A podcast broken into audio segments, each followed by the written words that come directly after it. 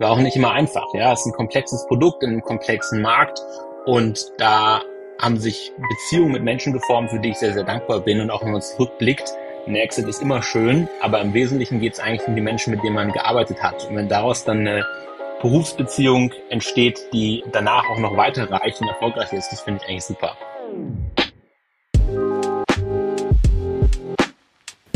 The Property, der Podcast für Immobilienentscheider.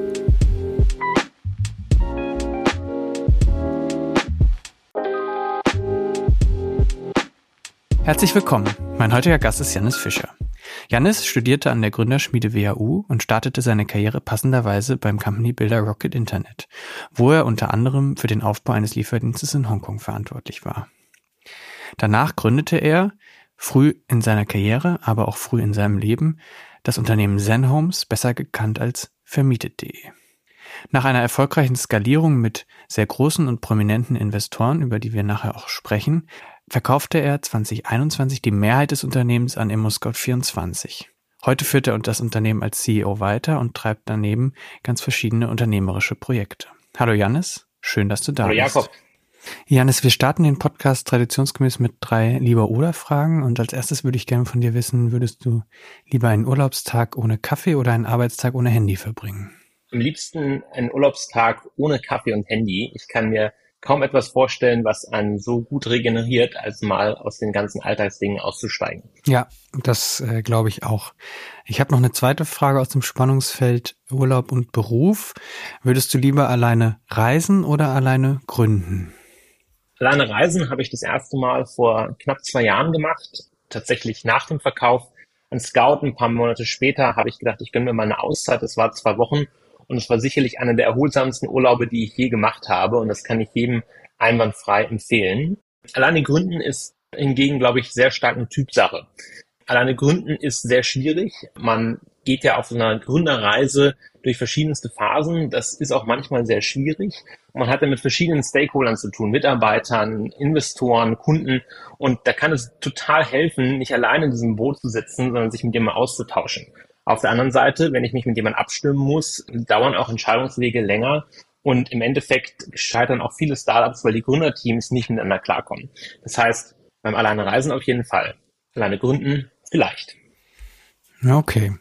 Und wenn dann gegründet wird, würdest du lieber einen Lieferdienst in Berlin oder einen PropTech in Hongkong gründen? Grundsätzlich investiere ich in infrastrukturnahe Themen oder gründe auch infrastrukturnahe Themen. Alles, was urbanes Leben in Zukunft bereichert. Und wenn man darüber nachdenkt, ist das natürlich sowohl das PropTech als auch der Lieferdienst. Beide sind im urbanen Raum tätig. Beide haben große Chancen. Allerdings, wenn ich jetzt auf den aktuellen Markt blicke, ist der Markt für Lieferdienste in Deutschland doch schon sehr gesättigt, wohingegen PropTechs in Asien sicherlich noch eine Riesenchance bieten. Verstanden.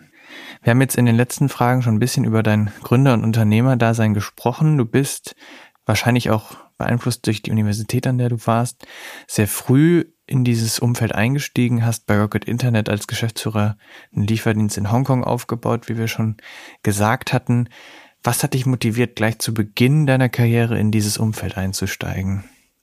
Ich glaube, viele der Hörer kennen diese berühmte Commencement Speech von Steve Jobs in Stanford, wo er mal gesagt hat, you can only connect the dots looking backwards. Und genauso war das bei mir auch. Wenn man jetzt auf meine Vita schaut, dann wirkt das alles sehr geradlinig und durchdacht. Zu dem Zeitpunkt habe ich mich auch sehr stark an Opportunitäten orientiert, die sich halt aufgetan haben. Tatsächlich hat es sich so ergeben, dass ich während des Studiums meine erste unternehmerische Erfahrung gesammelt habe. Und zwar hatten wir eine Textilreinigung in dem äh, kleinen Örtchen, wo wir studiert haben. Wir hatten vor Ort Unternehmen beraten, wie man Facebook-Seiten baut, Internetseiten, wie sie ihr Inventar auf die Studenten anpassen und kamen dann irgendwann auf diese Textilreinigung und haben uns mit dem Geld, was wir verdient haben, daran beteiligt. Das war eine sehr spannende unternehmerische Erfahrung. Natürlich alles im, im Kleinen, ein kleines Ladengeschäft dort vor Ort, aber ich kannte mich zumindest mit dem Markt aus. Und äh, so kam es dann, als ich dann später mit Rocket Internet sprach, dass man dort ein neues Geschäft aufgebaut hatte ähm, oder am Aufbauen war zum Thema Online-Textilreinigung. Und da gab es halt nicht so viele, die sich mit dem Thema auskannten. Verstehe. Und deshalb habe ich gedacht, äh, spannend. Ich hatte zur gleichen Zeit ein Buch gelesen, Die Paten des Internets, wo die Gründergeschichte der Sambas aufgeschrieben und, und erzählt wurde. Und ich würde sagen, ich bin grundsätzlich ein sehr neugieriger Mensch. Entsprechend dachte ich, hm, Textilreinigung, da kenne ich mich mit aus. Ich war eigentlich auf dem Private Equity Pfad zu dem Zeitpunkt und bin dann aber gewechselt und habe gesagt, hier habe ich eine Möglichkeit, ins Gründerleben reinzuschnuppern. Bin dann zu Rocket nach Berlin, habe erst bei dem Textilreinigungsthema mitgeholfen und dann hatte ich eben die Möglichkeit, nach Hongkong zu wechseln und da war wieder diese inhärente Neugier, wo ich gesagt habe, das muss man mal ausprobieren, mal schauen. Ich war vorher noch nie in Asien und bin direkt auf dieses Projekt dahin geflogen und habe mir einfach gedacht, okay, wenn man das nicht ausprobiert, dann werde ich später vielleicht bereuen. Und so kam das dann, dass ich in diese Startup-Szene auch reingerutscht bin, gesehen habe, was, was dort gemacht wurde. Und tatsächlich habe ich dann gesagt, also erstens macht man das unternehmerische Arbeit und das muss man sagen, bei Rocket war es sehr unternehmerisches Arbeiten, hat unglaublich viel Freiraum und unglaublich viel Verantwortung bekommen. Ähm, es hat mir unglaublich viel Spaß gemacht. Und diese Analogie folgend, dieser eigentlich tatsächlich inhärenten Neugier, habe ich gesagt, okay, dann will ich jetzt aber mal ausprobieren, wie es ist, selber zu gründen. Und, und so kam dann die, die erste Gründung danach. Mhm. Und die war vermietet.de. Das war, das war Zenhomes vermietet.de, genau, vielleicht zum Erklären. Die Firma heißt Zenhomes GmbH. Wir haben dann mit verschiedenen äh, Namen rumprobiert. Das Problem ist, die Leute haben das immer, äh, wenn sie es am Telefon gehört haben, falsch geschrieben, eher so wie Sennheiser, also mit S das war dann ja. für das organische Wachstum nicht die beste Möglichkeit. Wir haben dann verschiedene Sachen ausprobiert, Hauskontur und so weiter. Und dann gab es die Domain vermietet.de sehr günstig zu haben. Und dann haben wir gesagt, okay, dann sollte der Name Programm werden. Und äh, deshalb heißt das Produkt vermietet.de, die Firma dahinter, eigentlich Zen Homes. Verstanden. Das macht Sinn. Bevor wir über diese Gründung sprechen, was war für dich das wichtigste Learning aus der Zeit bei Rocket beziehungsweise in Hongkong? Ich habe extrem viel darüber gelernt, wie man Firmen schnell skaliert. Gerade bei Rocket Internet hat man keine halbgaren Sachen gemacht. Mhm. Ja. Ich glaube, Rocket Internet hat sehr klar für sich besetzt, wir sind kein Innovationstreiber, sondern eigentlich ein Globalisierer. Das heißt, wir nehmen entsprechende Geschäftsmodelle und rollen sie global aus. Das heißt, die Expertise lag in Execution und vor allem in schneller Execution und allem, was daran gehört. Und das heißt, das Handwerkszeug, also das eine ist, wenn ich eine Firma starte, wie, wie schaffe ich ein neues Produkt, wie schaffe ich Product Market Fit? Und das ist natürlich im ersten halben Jahr oder im Jahr das Schwierigste. Und ähm, wenn ich aber erstmal soweit bin, dann ist es eine Frage, wie skaliere ich? Wie arbeite ich operativ? Wie baue ich Organisationen auf? Wie baue ich Reporting Lines auf? Wie manage ich die Leute? Wie schaffe ich schnell Ergebnisse? Und diese Themen habe ich bei Rocket Internet sehr gut gelernt, würde ich sagen. Und finde sehr angenehm, dass ich dann mit der ersten eigenen Gründung tatsächlich etwas gemacht habe, was einen gewissen Grad an Innovation gebraucht mhm. hat.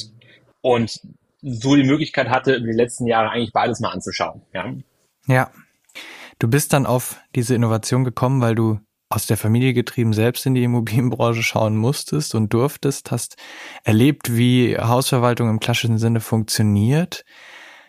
Mich interessiert an der Stelle, wie bist du von dem Problem, dass das ineffizient und undigital ist, darauf gekommen, was für vermietet.de der MVP war? Also mit welcher Lösung, kleinen Lösung bist du diesem Problem am Anfang entgegengetreten? Also man, man muss dazu in Kontext setzen, ich habe eine sehr gute Beziehung zu meinen Großeltern und wie man das als guter Enkel so macht. Man hilft äh, oder versucht zu helfen. Als ich dann wegzog, kann man nicht mehr unbedingt den Rasen mähen. Also habe ich gesagt, ich kümmere mich jetzt um die Wohnung, ja. äh, die ihr in Hannover habt. Ich komme gebürtig aus der Gegend von Hannover. Das sind jetzt auch keine Großgrundbesitzer, sondern sehr typisch für die Altersvorsorge Einzelwohnungen ja. gekauft. Ähm, und bekam dann von meiner Großmutter äh, zwei Leitsordner rübergeschoben und vielleicht noch eine Excel-Tabelle. Und dann hieß es ja, mach immerhin mal. Schon und, Excel, und so bin ja. ich da reingerutscht und immerhin, ja.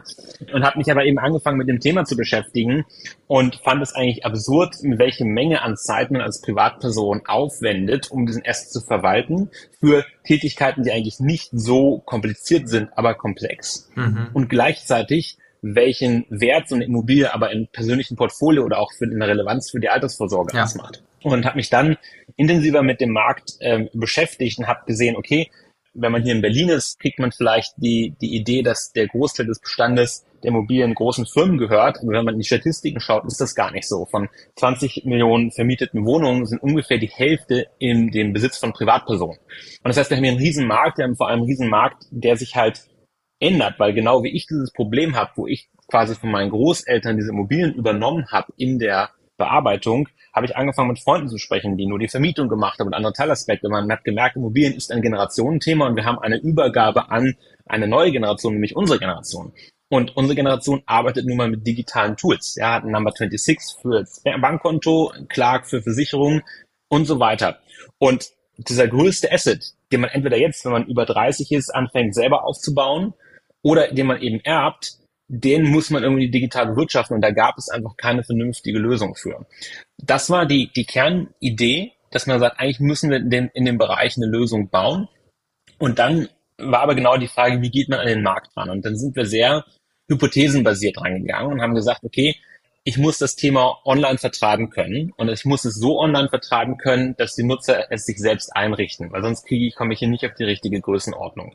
Das heißt, wir haben angefangen, haben uns mit verschiedenen Nutzern unterhalten, haben gesagt, was sind denn so die Themen, die alle immer wieder haben? Und da sind zwei Themen rausgekommen. Das war der Mietvertrag und die Betriebskostenabrechnung. Das sind zwei große Probleme gewesen. Also haben wir gesagt, schaffen wir es denn für diese beiden Hauptprobleme, die die Nutzer haben, überhaupt Online-Kunden zu gewinnen? Das heißt, wir haben die Plattform dafür gebaut und haben dann die entsprechenden Marketingkanäle angezapft, um Nutzer erstmal für Mietverträge, für Nebenkostenabrechnung zu konvertieren und haben dann, als das funktioniert hat, im Nachgang begonnen, eine quasi übergeordnete Plattformlösung drüber zu bauen. Das heißt, wo die Leute auch Dokumente ablegen konnten und so weiter. Mit der Hypothese, dass die Leute dann in dieser Plattform auch drin bleiben.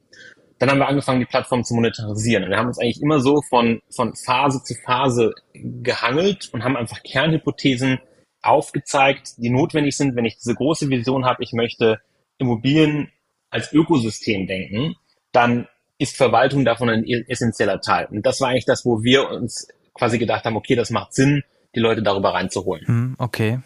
Und in der Verwaltung, was waren die, die wichtigsten Themen, die ihr gleich zu Beginn lösen wolltet, um echten Mehrwert mit dem Produkt zu liefern? Also wir haben auch daran gesagt, der Mehrwert an der Verwaltung ist, dass sie den Kunden dauerhaft bindet. Mhm. Das heißt, wenn ich einen Kunden für die Verwaltung bekomme, dann macht der verschiedene Aktivitäten auf meiner Plattform, die mit einer extrem, also für die Immobilienwirtschaft extrem hohen Frequenz sind. Mieteingänge kontrolliere ich einmal im Monat. Betriebskostenabrechnung mache ich einmal im Jahr. Ja. Ähm, Steuererklärung mache ich auch einmal im Jahr. Mit dem Mieter kommuniziere ich drei, viermal pro Jahr. Das sind aber, wenn ich mal angucke, was sonst in der Immobilienwirtschaft passiert, wenn ich mir das Thema Vermietung angucke, alle sieben Jahre, Verkauf alle 20 Jahre, Refinanzierung alle zehn Jahre, also dort, das sind natürlich die großen Tickets. Da wird im Markt auch Geld verdient, aber die Frequenz dieser großen Tickets ist extrem ja. niedrig. Das heißt, die Hypothese war hier zu sagen, wir schaffen ein Produkt, was in der Frequ Nutzungsfrequenz deutlich höher ist und deshalb aber den Kunden und vor allem seinen kompletten Daten in einer Plattform sammelt, so dass er diese Daten wieder benutzen kann, wenn er zum Beispiel eine Vermietung oder einen Verkauf machen möchte, so dass der Kunde einen Anreiz hat, perspektivisch auch die großen Transaktionen über uns abzuwickeln und so quasi sich vor die etablierten Plattformen zu schieben, einfach durch einen Habit-Forming Product. Und entsprechend haben wir dieses Thema Habit-Forming uns genommen und eben vor allem auf die Nutzungsfrequenz geschaut. Deshalb war Mieteingangskontrolle sehr schnell dabei, deshalb war Betriebskostenabrechnung sehr schnell dabei, weil es einfach die Themen waren, die große Painpoints ausgelöst haben, die in der Frequenz aber häufig aufgetreten sind. Ja, verstehe, aber das ist ganz interessant, weil das zeigt, was sehr PropTech-spezifisch ist. Wenn man damit zu einem BC in Berlin geht, der sagt, das ist keine Nutzungsfrequenz, auf der du eine gute App bauen kannst. Aber in der Immobilienbranche ist das wahrscheinlich die höchste Nutzungsfrequenz, die du mit einem Eigentümer haben kannst. Also das zeigt, wie unterschiedlich hier der, der Tech-Markt, der PropTech-Markt da vom klassischen genau. Tech-Markt äh, ist. Ja. Das ist total. Und das hat für uns auch am Anfang super schwer gemacht, ja, weil äh, es gab kein, ich sag mal, Peer-Produkt mhm. in den USA. Es ist auch das, gerade das Thema Betriebskostenabrechnung ist ein sehr deutsches Thema. Ja. Und das heißt, mit, ich glaube, ich war 23 oder 24, es gibt quasi kein Peer-Modell. Es ist ein sehr deutsches Thema, hier Funds zu raisen, um dieses Produkt zu bauen, bei dem man ja auch sehr stark in die Vorleistung gehen musste, weil wir reden hier von einem Buchhaltungsprodukt da muss ich erstmal relativ viel Technologie bauen, weil Buchhaltung ist in der Natur nun mal binär. Entweder funktioniert sie oder sie funktioniert halt nicht. Da gibt es wenig Shortcuts. Ja. ja. Und das heißt, das war am Anfang die ersten ein, zwei Jahre, bevor wir dann angefangen haben, massiv Nutzer anzuziehen mit dem Produkt, auf jeden Fall ein wilder Ritt. Ihr habt dann als Teil des wilden Ritts und trotz der fehlenden Vorbilder große und prominente Investoren an Bord geholt. Beispielhaft zu nennen Versicherungen wie die Swiss Life oder die AXA, Banken wie die Deutsche Bank und die Commerzbank, aber auch Investoren aus der Immobilienbranche wie Bitson Capital oder Signa. Fällt das in die Kategorie des Steve Jobs Zitats vom Anfang? Macht das erst im Nachhinein Sinn? Oder war das damals schon eine logische Konsequenz, sich eben so breit und mit solchen Investoren aufzustellen und die eben strategisch an der Entwicklung des Produkts zu beteiligen? Es war auch eine logische Konsequenz, solche Investoren anzusprechen, weil wir hier von einem Produkt sprechen, was sehr gut Kundenzugang bieten kann. Ja, und was Kundenzugang zu einer Gruppe von Menschen bietet, die, sag ich mal, einen hohen Vermögensstand haben. Und perspektivisch ist der die Idee gewesen, zu sagen, wir haben die Kunden in der Plattform und ja, wir monetarisieren die auch durch ähm, SaaS-Fees, aber wir haben eben auch Zusatzprodukte, Versicherung, Finanzierung, Verkauf, genau das, was ich eben ja. angesprochen habe. Wir haben hier die Ambition, ein, ein Ökosystem zu bauen, in dem Zusatzdienstleistungen verkauft werden. Da macht es dann natürlich für Banken und Versicherungen total Sinn, sich an einem solchen Projekt zu beteiligen. Und genau so ist dieser Cap Table auch entstanden.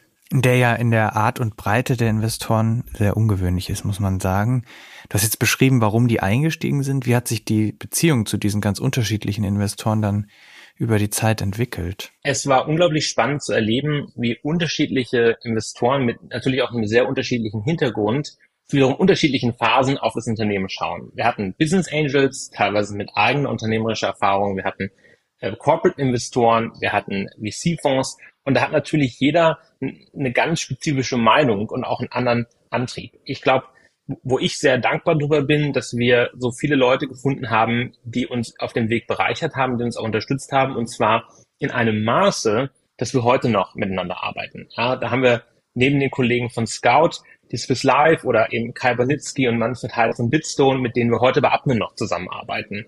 Wir haben den Marc Carré, der von der Signa inzwischen seinen eigenen Fonds gestartet hat, To Be X, bei dem ich investiert bin. Das sind Beziehungen, die haben sich geformt während der Zeit von, von Sendums und Vermietet.de äh, durch dick und dünn.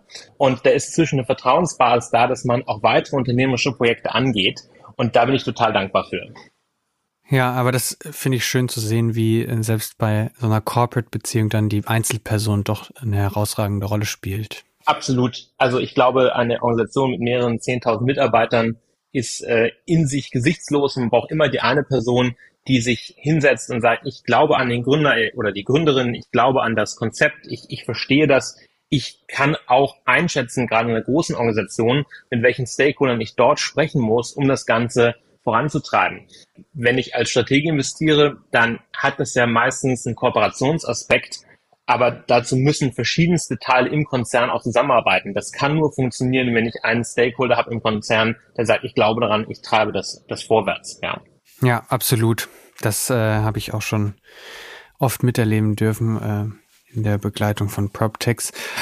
Ähm, du hast gerade schon gesagt, es ist aus diesem gemeinsamen Weg bei vermietet.de die Vertrauensbasis entstanden, weitere unternehmerische Projekte zu starten. Eines davon ist Admin, eine Ausgründung aus vermietet.de, gemeinsam mit ImmoScout, aber auch anderen weiteren Investoren aus dem vermietet.de Kreis. Ist das Teil der Vision, die vermietet.de schon hatte, eben in den klassischen Hausverwaltungsmarkt auch physisch wirklich einzusteigen? Oder ist das jetzt nochmal was ganz Neues, ein neuer Schritt? Weil man muss ja sagen, klassische Hausverwaltung zu betreiben mit Personal, mit den entsprechenden Strukturen, ist ein, eine andere Herausforderung als ein reines digitales Geschäftsmodell in den Markt zu bringen. Wie ist da dein Blick drauf? Wie war die Entstehungsgeschichte davon? Ich glaube, hier ist wichtig, einmal den historischen Kontext, wenn man so sagen darf, herzustellen. Wir hatten Vermietet.de gestartet eben als Software-Applikation und haben dann mit der Zeit Kundenfeedback bekommen, ob es denn möglich wäre, unser Produkt auch quasi als Dienstleistung anzubieten. Weil natürlich, wenn das Portfolio wächst, irgendwann komme ich als Kunde ähm, dahin, dass ich sage, okay, es war schön, dass ich dieses Tool habe, aber es kostet mich trotzdem zwei, drei Stunden am Tag. Könnte nicht jemand für mich das Tool bedienen und auch die Mieter anrufen, annehmen und so weiter und so fort.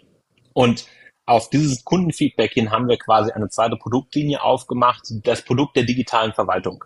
Zum Zeitpunkt des Verkaufs an Scout war dies, dieses Produkt noch in den Kinderschuhen. Mhm. War, wir hatten erste zahlende Kunden, aber es stand ganz am Anfang. Und äh, wir haben uns damals hingesetzt und haben gesagt, das ist ja so spannend. Eigentlich wollen wir das als eigenständige Firma neu starten. Und so haben Scout sich beteiligt, ich habe mich beteiligt und darüber hinaus noch eben diverse Investoren, wie ich vorhin ansprach, und haben das als neue Firma aufgesetzt, die auch heutzutage quasi komplett getrennt von vermietet.de läuft. Ja, das heißt, wir haben tolle Geschäftsführung, tolles, tolles C-Level dort.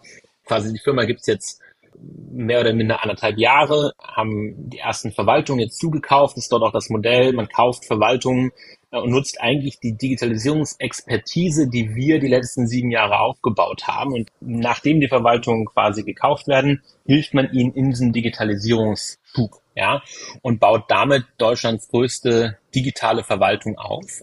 Und das funktioniert aber ganz hervorragend, weil wir das halt heutzutage quasi wie ein eigenes Startup ausgegründet haben. Ja, okay, verstehe. Aber das zeigt ganz gut, du bist als Exit-Gründer insofern was Besonderes, als dass du dein Unternehmen auch nach dem Verkauf mit voller Inbrunst weiterführst, Ausgründungen vorantreibst und treibst ja auch daneben ganz unterschiedliche unternehmerische Themen, investierst in andere Unternehmen. Ähm, das kann ich jetzt gar nicht alles aufzählen. Ich würde mir gerne aber eines rauspicken, nämlich Flagship Founders, ähm, ein Company Builder für Geschäftsmodelle und Innovation in der Schifffahrt.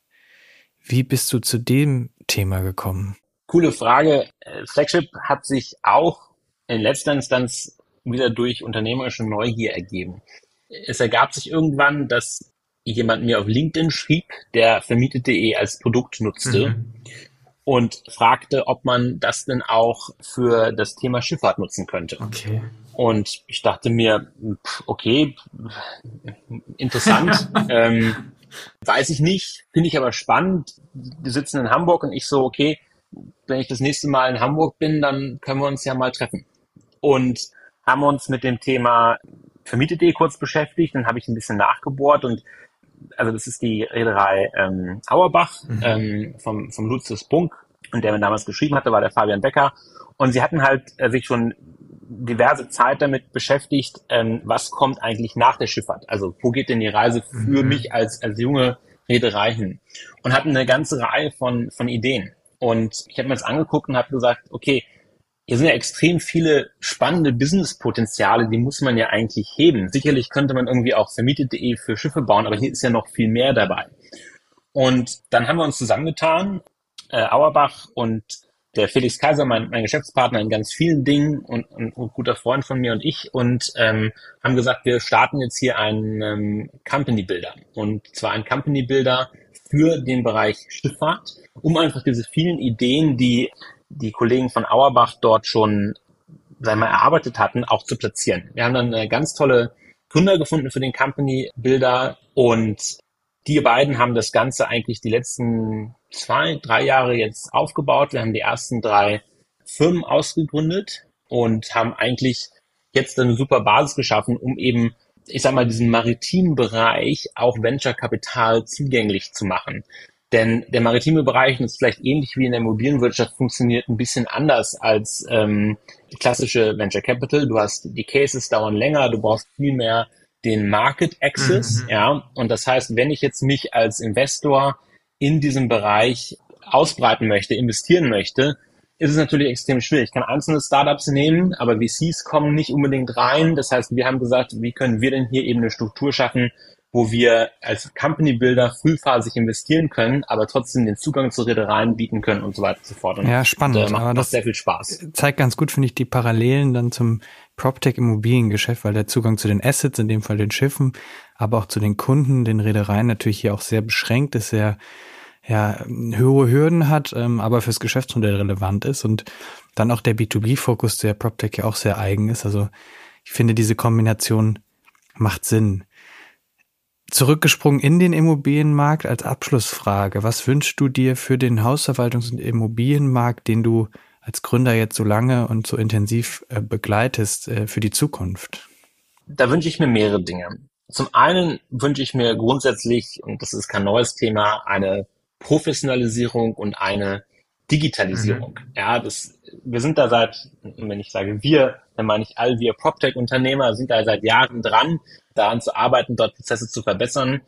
Meines Erachtens gab es die letzten Jahre da einfach auch nicht so eine Notwendigkeit dafür. Der Immobilienmarkt ging hoch und weiter und ich würde mir wünschen, dass jetzt der Vorteil durch die Krise, wenn man es so nennen darf, durch steigende Zinsen und dadurch fallende Preise, ist, dass quasi Leute sich wieder mehr darauf besinnen, dass ich in meinem Geschäft halt besser haushalten muss und das schaffe ich durch Digitalisierung, weil Digitalisierung ist nun mal inhärent etwas, wo ich Prozesse durch verbessere, wo ich eher Kosten durchspare und das heißt, dass dieses Kostenbewusstsein wieder kommt und deshalb die Nachfrage nach Digitalisierung kommt, das würde ich mir zum einen wünschen.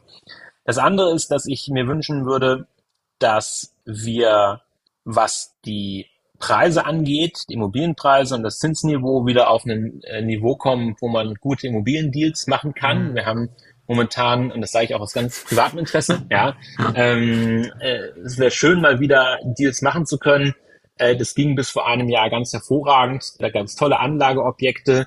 Momentan ist es extrem schwierig am Markt. Wir haben wieder angefangen, ähm, also eine meiner Beteiligungen äh, kauft und, und, und handelt Immobilienobjekte.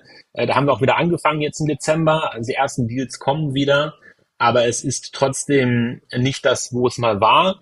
Und ich fände es einfach ganz schön, wenn es da wieder hinkommen würde, dass man zumindest Deals machen können, die eine Rendite erzielen. Ähm, auch die Liquidität im Investitionsmarkt ist ja momentan einfach massiv zurückgegangen. Und last but not least, äh, um kurz auf Englisch auszuweichen, was mir wichtig ist, und das hat vielleicht ein bisschen eine übergeordnete Komponente, wir haben momentan einen Wohnungsmarkt, der eigentlich ganz schwierig ist für eine große Gruppe von Leuten und das sind, sind junge Leute. Ähm, ich wohne hier in Berlin und es ist extrem schwierig, in Berlin eine Wohnung zu bekommen. Das liegt einfach daran, wir haben, haben eine Struktur, wenn ich mir die aktuellen Zinsen angucke, wenn ich mir die aktuellen Preise angucke, dass ich als junge Person Mitte, Ende 20, auch vielleicht Anfang 30 mit den Gehaltsniveaus, die es gibt, mir keine Immobilie leisten kann, außer ich habe vielleicht schon vermögende Eltern. Ja.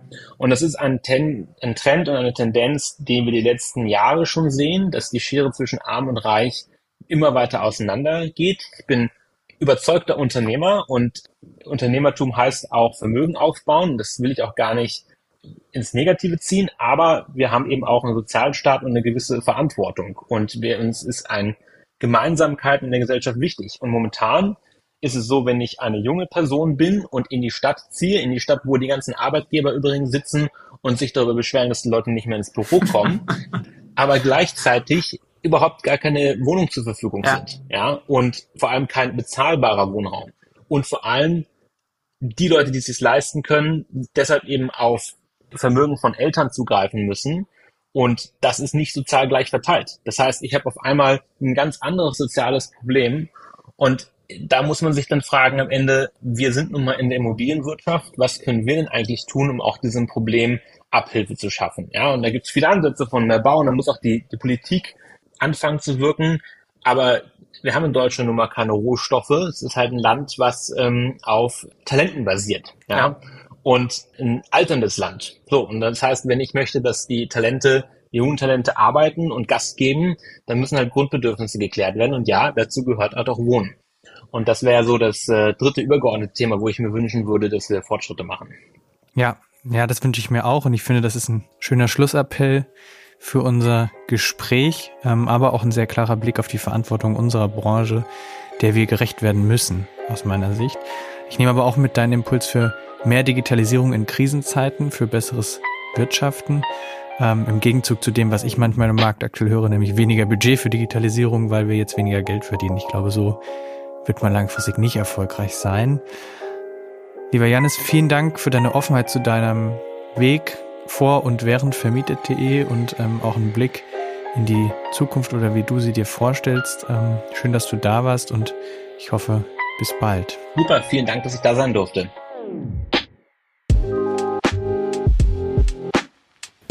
The Property, der Podcast für Immobilienentscheider.